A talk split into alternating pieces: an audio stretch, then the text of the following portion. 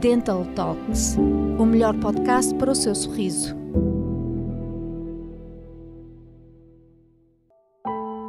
A importância da língua. Tal como os dentes, a língua ajuda no processo de mastigação. Para além disso, ao entrar em contacto com a língua, os alimentos ativam os receptores das papilas gustativas, que por sua vez enviam estímulos para o sistema nervoso. Esta percepção é reconhecida como paladar, ou seja, é graças à língua que conseguimos identificar o sabor de cada alimento.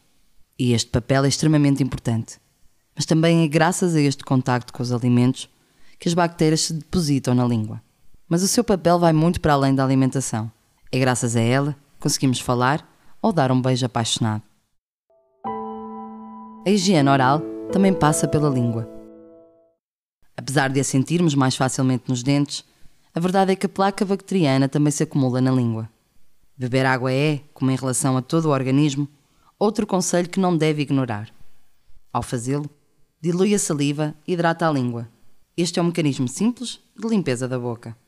Raspar a língua ajuda-nos a livrar de bactérias indesejadas e evita o mau hálito. Para higienizar a língua, pode escová-la com a sua escova de dentes, caso não tenha alternativa. Esta remove a placa bacteriana, mas não o faz na totalidade, porque não foi criada com esse propósito.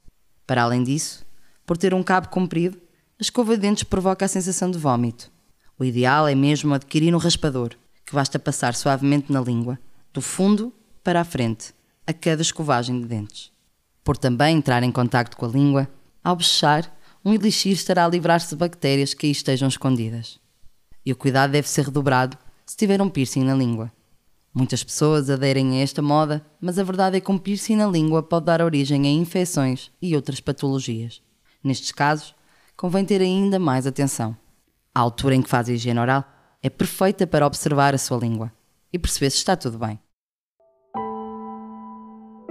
As cores da língua. Só há uma cor correta para a língua: o cor-de-rosa.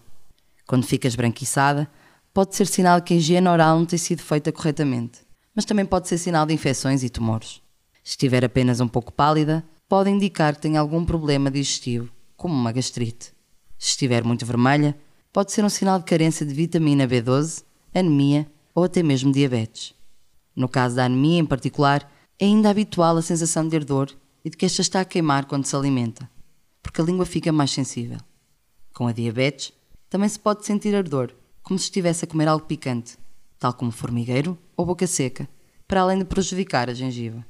Mas uma língua vermelha pode indicar ainda muitas mais coisas, como infecções, doenças autoimunes, problemas gástricos ou um estado febril. Se a língua estiver roxa, geralmente é um indício de hemorragia interna ou problemas de coagulação do sangue. Uma língua acastanhada pode ser apenas pela falta de higiene oral ou devido ao tabagismo, consumo de café ou chá preto. Estes hábitos podem dar origem a mau hálito e dificultar a identificação de alguns sabores.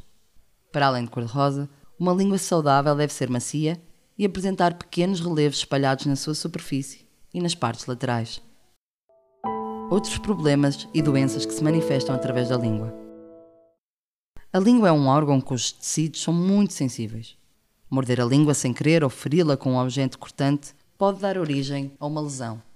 Por outro lado, geralmente a sua cicatrização é muito rápida. Por isso, se tiver uma ferida na língua por muito tempo, que custa sarar, convém que lhe preste mais atenção. Uma ferida que resista durante mais de 15 dias deve ser observada por um médico dentista da sua confiança. Pode ser sinal de algo mais grave, como cancro da boca. Mas o que a língua diz sobre a saúde vai muito além deste grave problema de saúde oral. Olhe, por exemplo, as aftas. São muito comuns e podem ter várias causas. Caracterizam-se por pequenas lesões arredondadas que causam algum ardor e desconforto. Por vezes até dificultam a alimentação e a própria fala. O consumo de alimentos ácidos, alteração do pH da boca, a carência de vitaminas, alergias alimentares, stress, doenças autoimunes, morder a língua ou cortes provocados por aparelhos ortodônticos são as suas causas mais comuns. Para lidar com elas, pode colocar gelo diretamente na afta para anestesiar, assim como usar um elixir sem álcool para eliminar as bactérias e acelerar o processo de cicatrização. Costumam desaparecer entre 4 a 10 dias e não deixam marcas. No caso da macroglossia, este é o termo que designa uma língua maior do que normal. Esta condição pode derivar de problemas hereditários ou congénitos ou de problemas de saúde oral adquiridos.